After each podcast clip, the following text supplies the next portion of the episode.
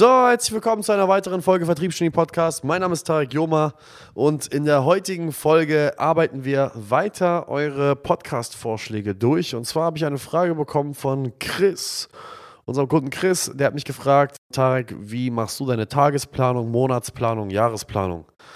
Chris, danke für deine Frage, aber auf der anderen Seite, du verdammter Esel, das steht in unserem Kurs. aber du kannst dir die Folge gerne anhören. Äh, und danach dann natürlich den Kurs, für den du Geld bezahlst, äh, dir nochmal anschauen. So, können sich die anderen einfach freuen, dann kriegen sie jetzt ein paar Inhalte aus unseren Kursen. Meine Planung und die Art und Weise, wie ich meine Ziele aufschreibe, sind tatsächlich eine der fundamentalen einer der Fundamente, ähm, die ich für meinen Erfolg gelegt habe, die ich bis heute tatsächlich als eine der Grundprinzipien mit aufnehme und, und es auch nicht ändern möchte. Ähm, was ich habe, ist, ich habe einen Visionstext. Jeder, der mich kennt, ich habe einen Visionstext und diesem, dieser Visionstext ist geschrieben in Präsens in der dritten Person Singular. Das heißt, in diesem Visionstext schreibe ich im Grunde genommen ein, eine Beschreibung über Tarek Yoma. Also ich spreche dann über mich in der dritten Person Singular. Das heißt im Er. Er ist, er hat, er wohnt. Und schreibe ganz bewusst im Präsens, weil ich meine Ziele immer im Präsens formuliere, weil ich dann halt eben äh, mein Gehirn darauf konditioniere, dass das bereits eingetreten ist. Und diesen Visionstext lese ich zweimal am Tag. Einmal das erste, was ich lese morgens, ist der Visionstext. Und das letzte, bevor ich schlafen gehe, was ich lese, ist auch mein Visionstext. Basierend darauf ist mein Fünfjahresziel. Mein Fünfjahresziel ist eigentlich relativ einfach gestreckt. Das sind drei simple Punkte. Wo wohne ich? Was habe ich? Besitztümer, also Materialismus. Auf der anderen Seite, mit welchen Menschen teile ich mein Leben? Und Nummer drei ist halt eben so die das Bild, was ich nach außen hin verkörpere, wie nehmen mich andere Menschen wahr. Und basierend darauf ist dann mein Jahresziel. Das habe ich gerade formuliert für 2023. Was ich ganz gerne mache, ist in der Zeit, wo es ein bisschen ruhiger wird, jetzt vor allem diese Zeit hier im Dezember herum, so ab der zweiten Dezemberwoche wird es ja ein bisschen ruhiger. Da geht man ja so ein bisschen in die Endjahresplanung. Da plant man so ein bisschen, was die nächsten Steps sein werden und entspannt sich so ein bisschen. Und besonders zu der Zeit fange ich schon mal an, mein Jahr zu recappen und mache meine Jahresplanung für 2023. Was ich dann halt eben mache, ist, ich schreibe mir drei private und drei berufliche Ziele auf, aber ganz greifbare Ziele. Meine privaten Ziele dieses Jahr enthalten einmal die Reise, die ich machen möchte mit meiner Mutter und meinen beiden Geschwistern. Das ist das erste.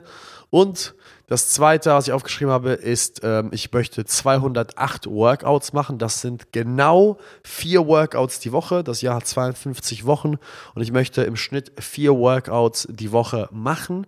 Ähm, das kommt dann bei 208 Workouts raus. Das heißt, super greifbar. Das dritte ist ein privates Ziel, welches ich nicht öffentlich teilen möchte. Aber es ist auch sehr greifbar und einfach zu bewerten, ob man gescheitert hat oder ob man gewonnen hat. Woran die meisten Leute scheitern, wenn es um Zielsetzung geht, ist einfach, dass sie es super ungreifbar machen. Sie schreiben dann sowas wie mehr Geld verdienen oder besser aussehen oder bessere Beziehung zu meiner Mutter pflegen oder eine glückliche Ehe führen. Was zum Fick heißt denn das? Was heißt denn das besser aussehen? Es ist ja alles subjektiv. Also ich halt, ich bin da ein großer Fan davon, es einfach super greifbar zu machen, denn nur wenn ich ganz genau weiß, wann ich verkackt habe, weiß ich auch ganz genau, wann ich es geschafft habe. Und das ist auch super wichtig für mich und meine, meine, meine Fähigkeit, meine Ziele zu analysieren und sie zu bewerten. So, das ist das Erste. Das heißt, private drei, drei geschäftliche. Geschäftliche sind auch genauso greifbar, genaue Umsatzzahlen, genaue Mitarbeiteranzahlen und genaue Expansionspro äh, Expansionsvorhaben, die ich dort klar und deutlich definiere in den Zielen. Basierend auf dem Jahresziel habe ich dann meine Quartalsziele. Das heißt, ich blätter dann eine Seite um und teile die nächste Seite in vier Kästchen auf, ja, in vier gleich große Rechtecke und fange an mit dem ersten Quartal. Und in dem ersten Quartal mache ich genau das Gleiche. Drei Ziele privat, drei Ziele geschäftlich. Wenn ich mir mein Jahr anschaue, bin ich momentan an dem Punkt angekommen, wo ich tatsächlich so weit bin in meiner Karriere, dass ich sehr busy bin. Es ist kein Zufall, dass man je erfolgreicher man wird, beziehungsweise je größer man im Geschäft wird, desto seltener wird das gut Zeit. Das Bankkonto füllt sich, der Status erhöht sich, dein Ansehen wird immer größer, du machst immer verrücktere Dinge. Aber die eine Sache, die immer weniger wird, ist tatsächlich neben deiner Gesundheit hoffentlich nicht, aber manchmal ist es auch die Gesundheit, die darunter leidet, ist es immer deine frei verfügbare Zeit. Und ich bin jetzt momentan an dem Punkt angekommen, wo ich meine Zeit sehr sorgfältig einteilen muss. Deswegen schaue ich mir meistens dann im Jahr voraus schon mal an, das habe ich dieses Jahr vor allem sehr intensiv gemacht, welche konkreten Daten habe ich nächstes Jahr. Das heißt, ich trage ein Valentinstag, Geburtstage von engen Familienmitgliedern, Urlaube, die ich unbedingt machen möchte, wichtige Daten, irgendwas Wichtiges, heiratet jemand, kriegt jemand ein Kind, muss ich irgendwo irgendwann sein? Wie alt ist meine Großmutter? Muss ich sie, wie oft will ich sie dieses Jahr besuchen? Weil je älter sie wird, desto geringer wird ja die Zeit nach hinten heraus. Also ich will sie öfter sehen. Das sind solche Dinge, wo ich super pragmatisch ran, ran, rangehe. Dann, wann sind die Events? Wir haben ja sehr viele internationale Events. Wann muss ich wo sein? Wann muss ich aus Deutschland ausreisen, einreisen? Wo muss ich wie? Also es muss halt super genau geplant werden. Date Nights, wann sind meine Date Nights? Wann sind meine Urlaube mit meiner Familie? Das sind alles Dinge, die plane ich im Voraus und dann fällt mir auf, super schnell, ey, what the fuck? Ich bin gerade mit meiner Planung fertig geworden und von den 52 Wochenenden habe ich original nur noch, keine Ahnung, 15 freie Wochenenden. Und dann fällt mir auf, holy shit. Also, jemandem dann mein Wochenende zu schenken, ist dann etwas sehr, sehr, ja, ein hohes Commitment, wenn ich nur noch 15 Wochenende fürs gesamte Jahr frei habe. Das heißt, man wird dann sparsamer mit seiner Zeit, mit wem man seine Zeit verbringt. Das ist auch wichtig. Das heißt, ich plane voraus ganz genau, was, wann, wie und wo passiert. Und dann schaue ich mir natürlich auch an, welche Quartale sind erfahrungsgemäß die Quartale, wo ich mehr mache bzw. weniger mache. Ich weiß für mich selber, es ist Quartal 3, meistens ein Quartal, was ein bisschen langsamer ist. Quartale 1 und 2 sind für mich immer hyper anstrengend, da bin ich meistens, da, da, also in Quartal 1 und 2 erledige ich meistens 70 Prozent meiner Jahresziele. Da ziehe ich durch, da gebe ich Gas, naja, vielleicht eher 65 Prozent. Aber ich, ich erledige auf jeden Fall einen größeren Teil meiner Jahresziele in der ersten Hälfte des Jahres. In Quartal 3 mag ich es auch mal ganz gerne, so ein bisschen runterzufahren, ein bisschen mehr Urlaub zu haben, ein bisschen mehr zu reisen, ein paar spontane Kurztrips zu genießen, vielleicht auch mal tagsüber nicht ins Büro zu gehen, weil es halt warm ist. Es ist eine schöne Jahreszeit. Es ist allgemein auch ein bisschen ruhiger, weil die Leute auch selber sind. Das heißt, ich plane dann auch, mein Jahresziel auf die Quartale runter und sage mir, okay, wenn ich jetzt in Quartal 1, ich weiß ganz genau, in Quartal 3 werde ich keine, 3, äh, keine 25% meiner Ziele erreichen, weil bisschen mache ich ein bisschen langsamer.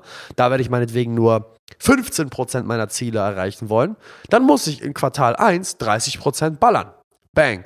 Dann mache ich meinetwegen Quartal 1 30%, Quartal 2 25 oder 30 Prozent, okay, Quartal 1 mache ich 30 Prozent meiner Ziele, Quartal 2 30 Prozent meiner Ziele, Quartal 3 mache ich 10 Prozent meiner Ziele und Quartal 4 mache ich 20 Prozent meiner Ziele. Also dann bin ich 20, 30, 30, 60, äh, ja, hat nicht ganz gepasst. Nee, 30, 30, 10, 30, so. Das macht mehr Sinn. Auf jeden Fall teile ich dann halt auch eben meine Ziele auf, so dass ich weiß, okay, wenn ich dort ein bisschen langsamer machen will, dann muss ich mir dort ein bisschen weniger vornehmen. Ganz einfach. Und da muss ich in den ersten zwei Quartalen mehr durchziehen. Hyperpragmatisch.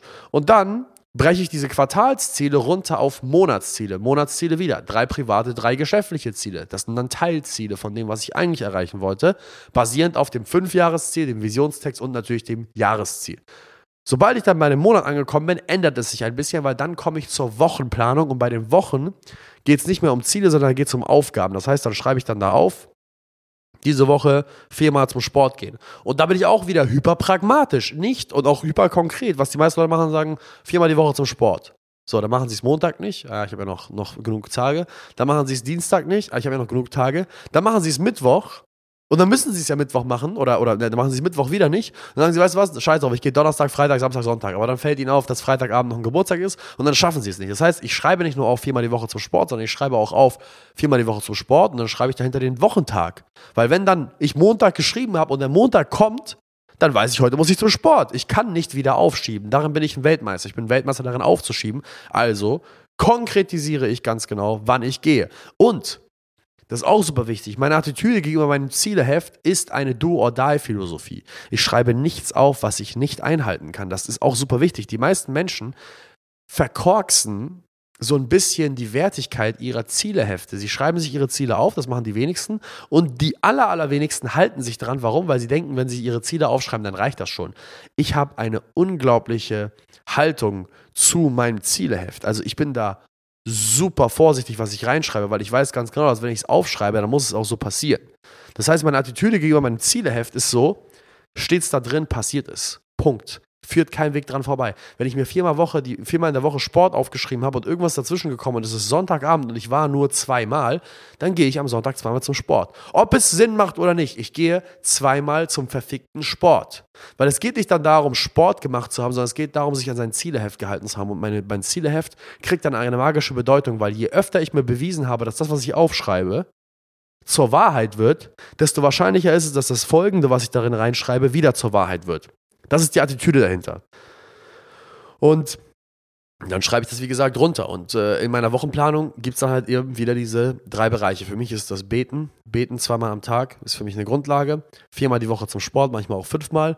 Und dann ist es was Privates, keine Ahnung, sowas wie mit meiner Freundin essen gehen oder Blumen schenken, meiner Mutter Blumen schenken oder meine Mutter besuchen, äh, meinem Vater, mit meinem Vater eine Pfeife rauchen zu gehen, äh, keine Ahnung, meine kleine Schwester äh, zu sagen, dass ich sie liebe. Das sind alles so fundamentale Dinge, die einfach nur in meinem Privatleben wichtig sind. Auch sowas mir aufzuschreiben, wie meiner Mutter mal wieder zu sagen, dass ich sie liebe, ist für mich eine Aufgabe. Ja, jetzt sagen manche, ja, Tiger, du musst es doch sagen, wenn du es fühlst. Ja, ich, ich kenne mich selber. Ja, ich muss mir das vornehmen, ich muss, es, ich muss mir sagen, ich muss heute jemandem sagen, dass ich ihn liebe. Und dann mache ich der Person eine Freude und dann, dann freue ich mich ja auch. Das ist eigentlich ziemlich einfach. So, das heißt, ich bin super realistisch und logisch, was meine Sachen, ganzen Sachen ans, äh, betrifft.